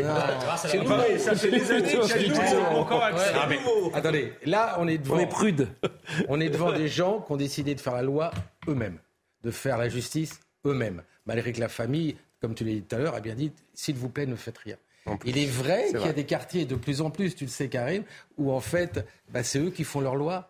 C'est eux qui plaignent ces quartiers, qui décident qui quoi. Tu, tu vois bien dans les halls. Donc on peut pas. Il faut arrêter. T'as raison. Il faut les. Mais les juger quand? Les juges jamais. Tu sais très bien. Ils sont jamais arrêtés. Donc quand tu fais ça, des zones de non-droit, c'est la mafia qui vient.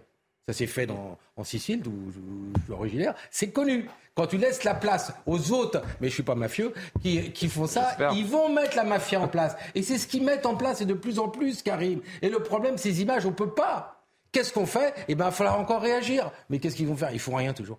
C'est-à-dire qu'on ne fait rien. On recule. On enlève les policiers municipaux dans certaines villes tenues par Europe Écologie.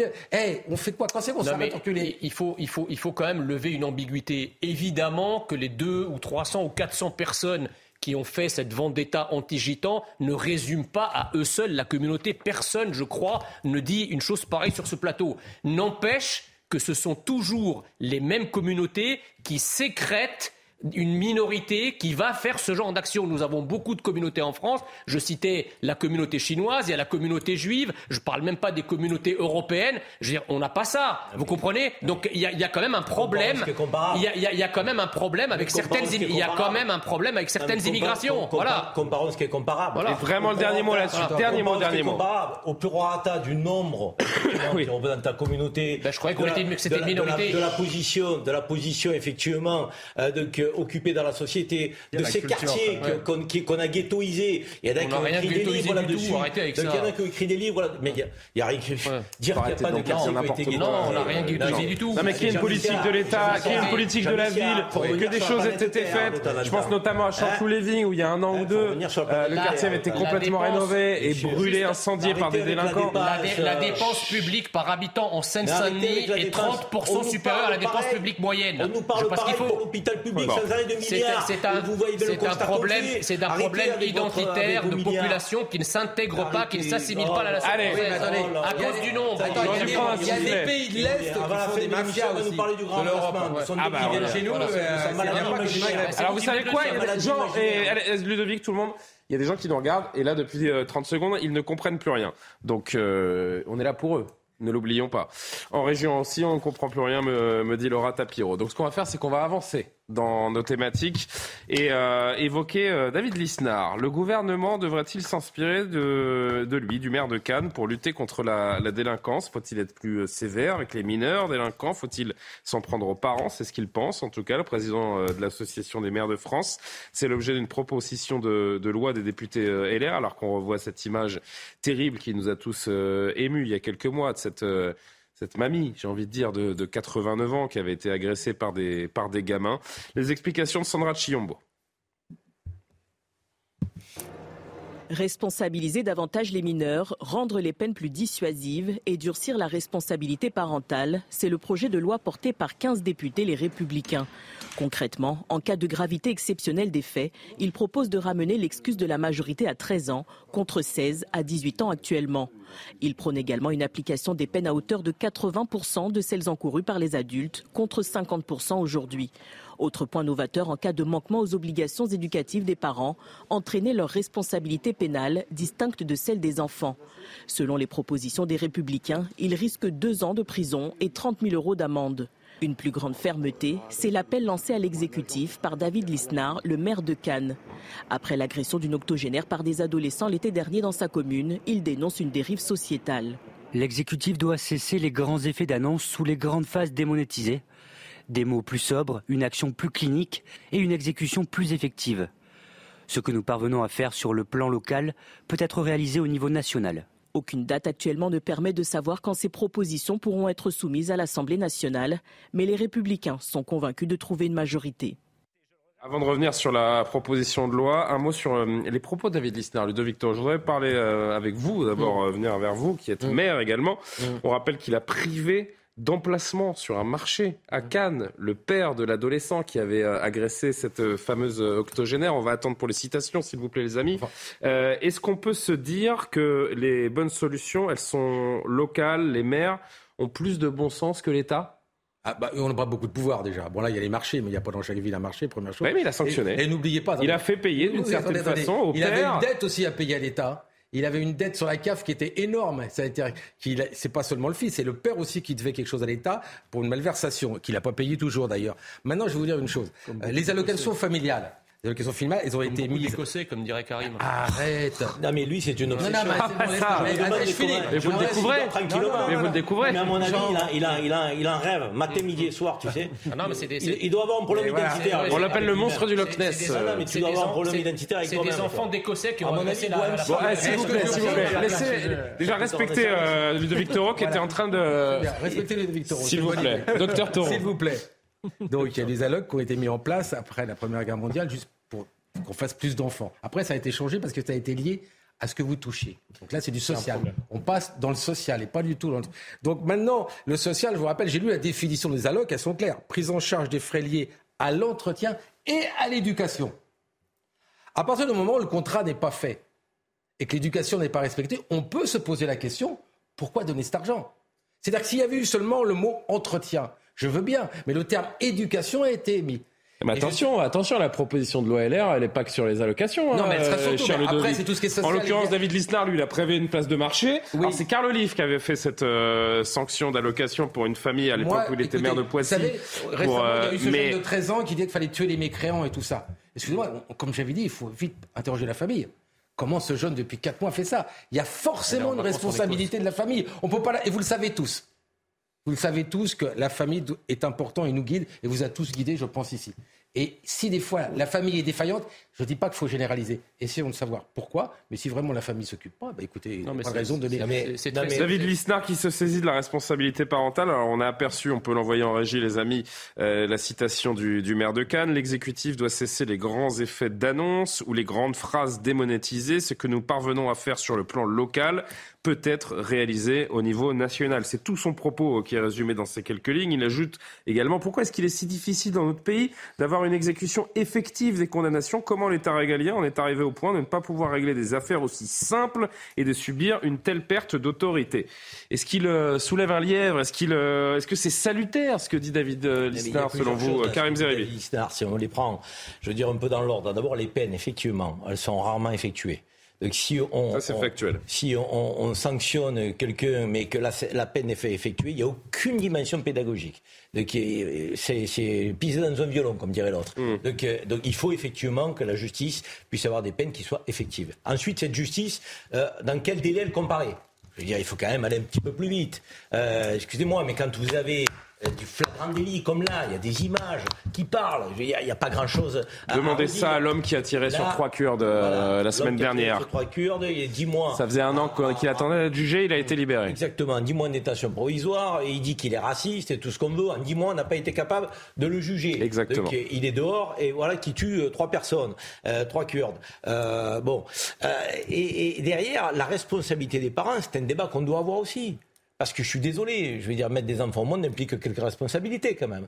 Donc euh, on a euh, des leviers possibles. Euh, la, la, la, la, suppression des allocations familiales, c'est une mesure qui existe déjà. On peut la mettre en œuvre. Donc on a aussi l'expulsion de logements HLM, donc pour des familles complices. Mais là encore, c'est délicat, Karim. Là encore, c'est délicat. Parce que est-ce que le problème de délinquance des mineurs, il est seulement imputé aux parents Cette double peine, est-ce qu'elle doit être automatique? Ça se fait donc ça veut dire que ça se fait, ça veut dire qu'on peut le faire. Après, derrière, David Isnard, peut-être qu'il veut aller vers une automaticité. Là, ça. je suis beaucoup plus réservé. Parce que je pense qu'il faut traiter chaque cas individuellement. Il y a des parents qui sont démissionnaires, qui ont une responsabilité, et ceux-là, ils sont même complices parfois. Parce que là, sur l'affaire de, de, la, de, la, mamie de Cannes, ils ont essayé de lui trouver un alibi. C'est vrai, c'est vrai. Ils ont essayé de lui trouver un alibi. Je veux dire, excusez-moi, vous essayez de trouver un alibi à votre fils qui frappe une mamie de 80 ans.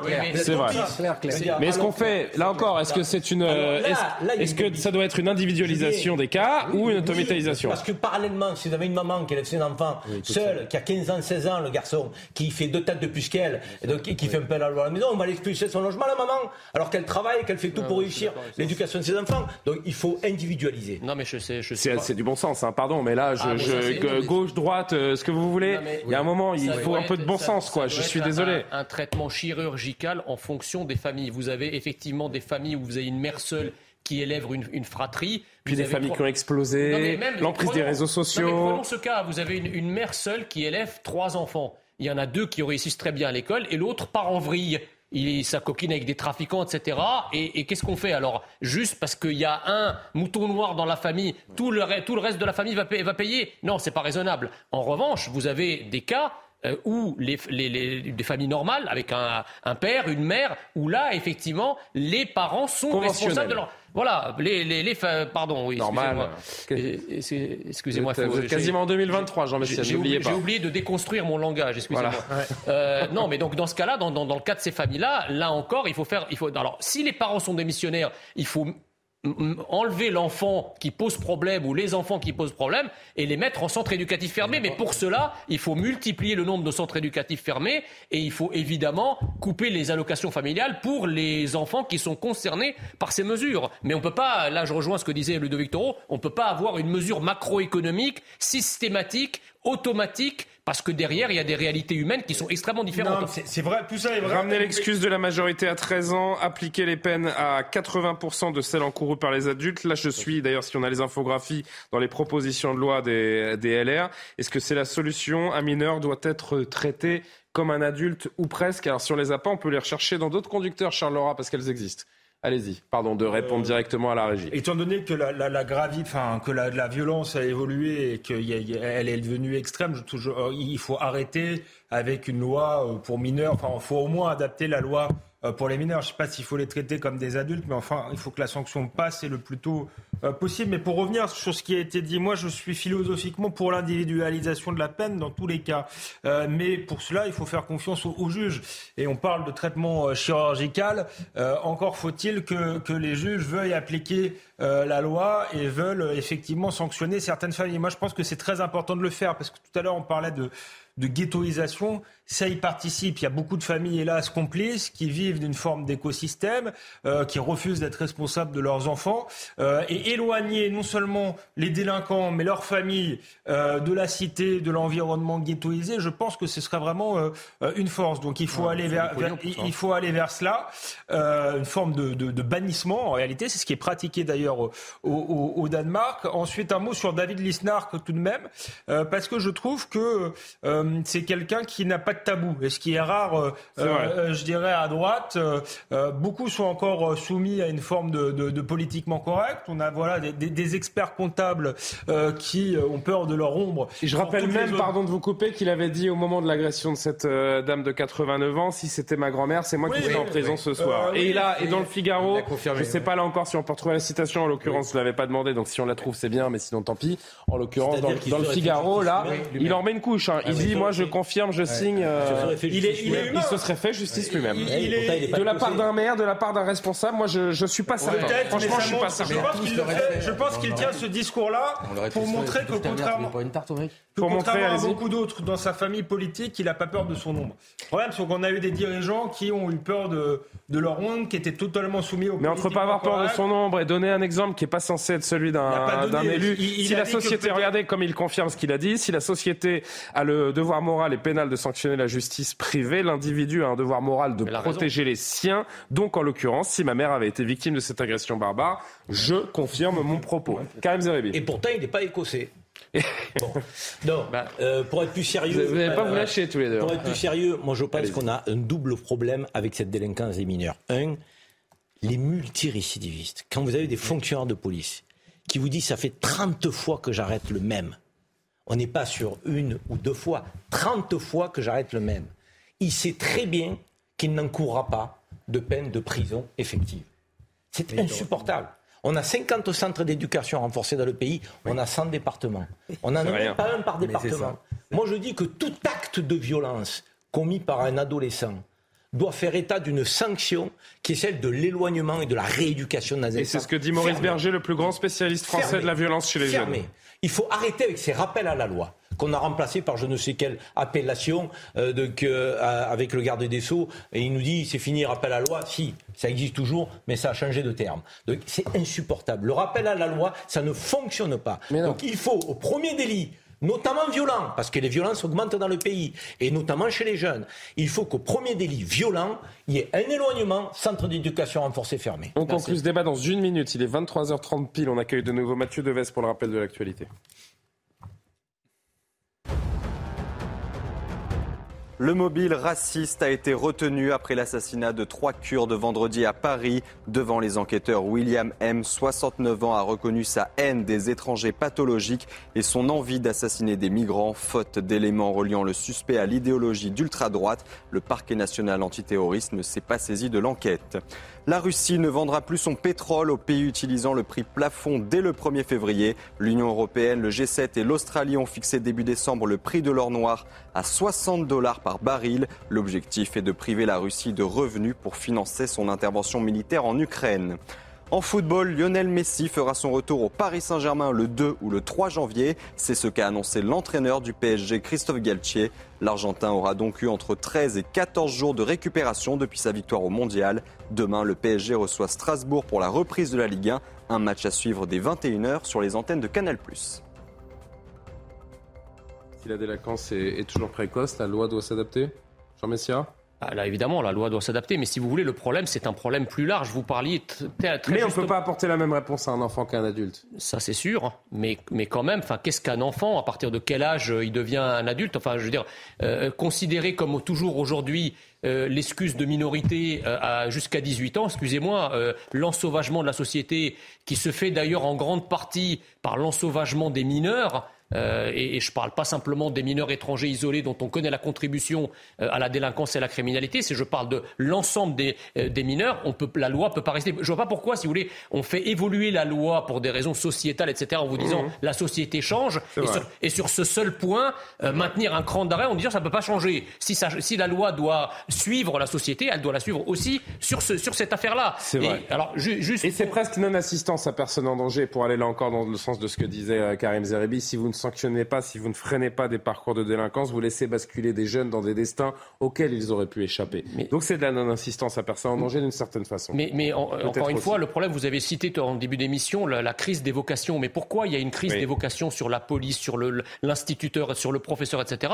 C'est parce qu'il y a une crise de l'autorité. Si vous n'avez pas d'autorité, vous n'avez pas de vocation. Or, Aujourd'hui, le père, on est des familles sans père, on va à l'école, le prof, ça devient un pote. Euh, la, police, lorsque euh, on vous demande de vous arrêter, bah, vous euh, bah, brisez le barrage et vous faites un refus d'obtempérer. Il n'y a plus de limite. À quel moment, en fait, un enfant, quand il commence à être adolescent, à quel moment il rencontre une limite qu'il arrête?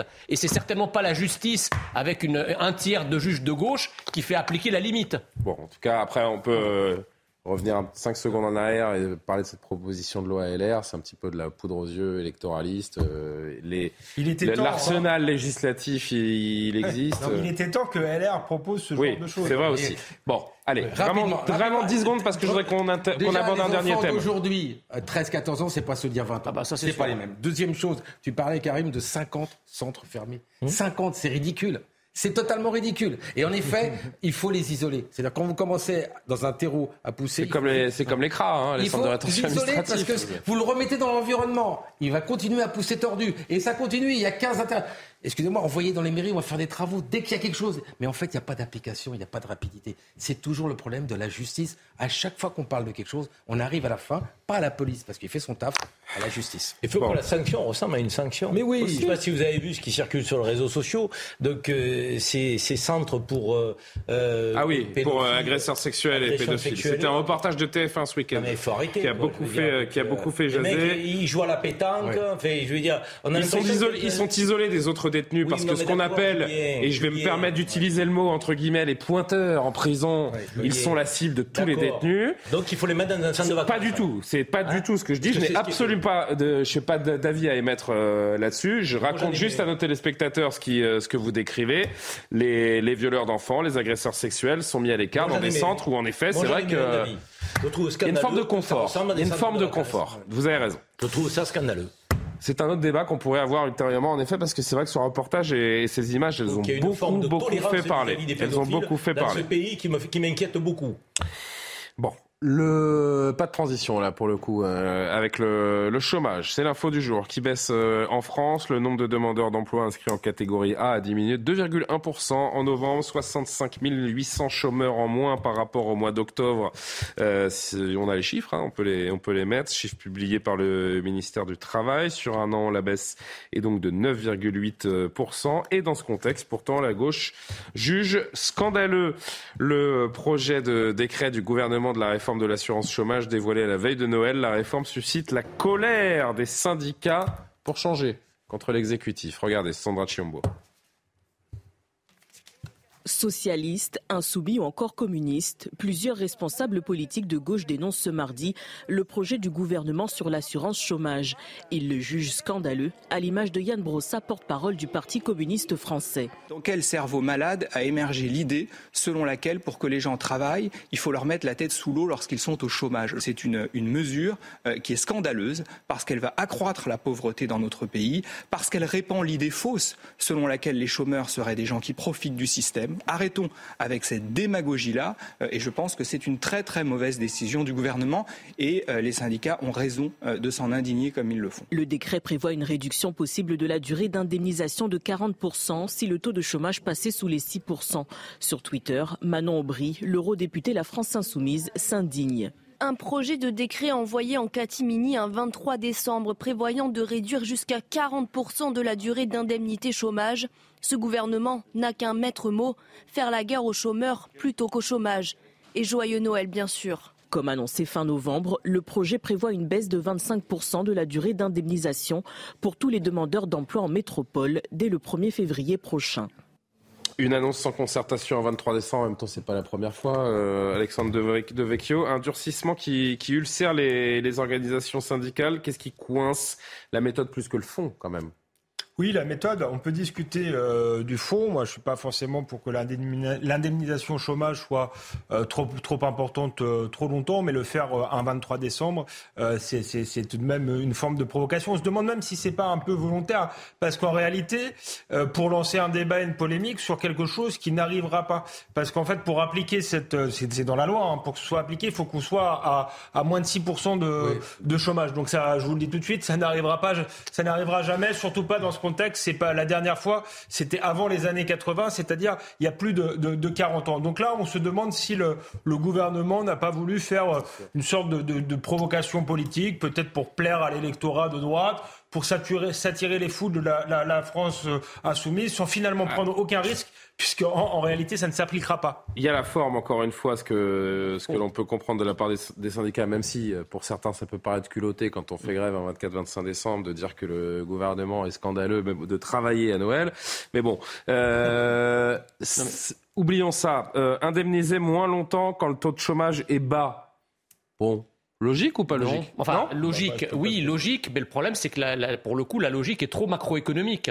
Euh, c'est-à-dire que vous avez quand même des différences très importantes entre les régions. Enfin, trouver un travail dans la région de Toulouse qui est très dynamique, c'est pas la même chose que trouver du travail dans le bassin lorrain totalement désindustrialisé ou, dans la Creuse. Donc peut-être qu'on aurait dû adapter le taux de, chômage, non pas, euh, au niveau macroéconomique, mais au niveau plutôt régional et aussi sectoriel. Je veux dire, vous avez des secteurs très dynamiques euh, qui, où il y a d'ailleurs une pénurie de main d'œuvre, comme la restauration, le bâtiment, on en parle souvent. Trouver un travail dans ces secteurs-là, c'est pas trouver trouver du travail dans d'autres secteurs qui peuvent être plus en danger. Donc la, la, logique est trop, est trop généraliste. La deuxième chose, c'est que... Mais il y a un cercle vertueux si on veut que la France se redresse, travaille. Et puis le taux de chômage, la variable du taux de chômage, c'est la variable pivot de cette réforme. À mon avis, c'est très dangereux parce qu'on sait très bien que le taux de chômage, quand on lui dit qu'on est presque en plein emploi, excusez-moi, c'est une blague. Mmh. On n'est pas en plein emploi. Vous avez des tas de personnes qui ne sont pas comptabilisées dans les statistiques du chômage. Ceux qui sont au RSA ne sont pas euh, classés. Euh, les, les faits travailleurs découragés ne sont pas classés non plus. Donc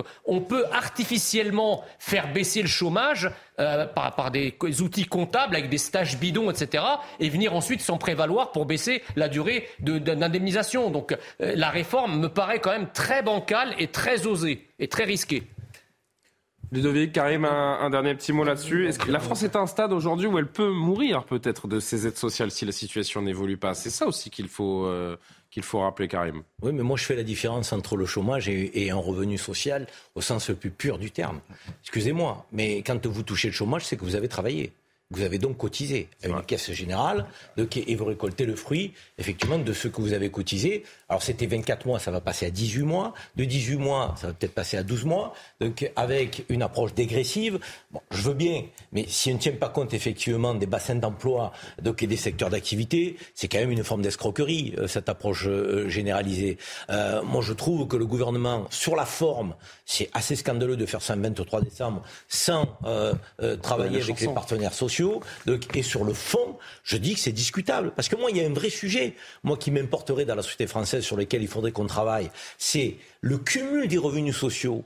RSA, plus APL, plus autre aide, qui fait que parfois vous touchez ah plus qu'un smicard qui se lève le matin et qui n'a pas droit à des aides. Ça, vous voulez une société de rentiers ou une société de travailleurs Il faut choisir. Ça, c'est un vrai sujet, mon cher Julien. Parce que les revenus sociaux sont des revenus de la solidarité. Et vous pouvez les toucher ad vitam aeternam, sans délai de temps.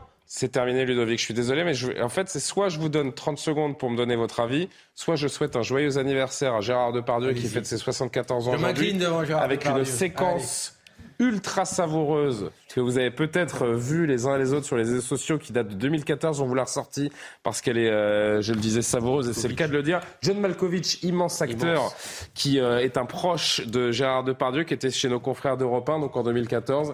On souhaite un joyeux anniversaire à Gérard Depardieu dont il nous, le dont il nous, il nous raconte comment se passe une soirée avec lui. Il est vrai que je suis très ami avec Gérard et euh, je me souviens bien une soir quand il est arrivé chez lui. Je, vais rester chez lui. J'étais en, route pour aller en Amérique. Il était à New York. Il a dit euh, non, tu, dois rester à ma maison. Tu restes là. Appelle ce, femme. Elle va mhm. te donner une clé. Tout ça. Je lui dis ok, très bien. Donc vous êtes allé dormir chez Gérard Depardieu. Oui. Gérard arrivé. C'était. N'oublie pas que ça, c'était dimanche soir vers 11h30, mhm. au milieu de février. Mhm. Vous avez fini quand la soirée? Il est arrivé sur son moto, euh, couleur fuchsia. Ah. Il est arrivé à 11h30 euh, sur son moto avec une assiette de viande comme ça, en chemise blanche. Et, et c'est tout.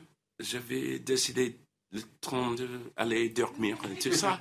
Il est arrivé voilà, il a dit, voilà, on mange, ah, ça va. euh, je lui dit, oh, très bien, mais euh, j'avais déjà mangé, déjà, mais, mais ça va, arrête de jouer le grand-mère. Euh, voilà, il a commencé à manger.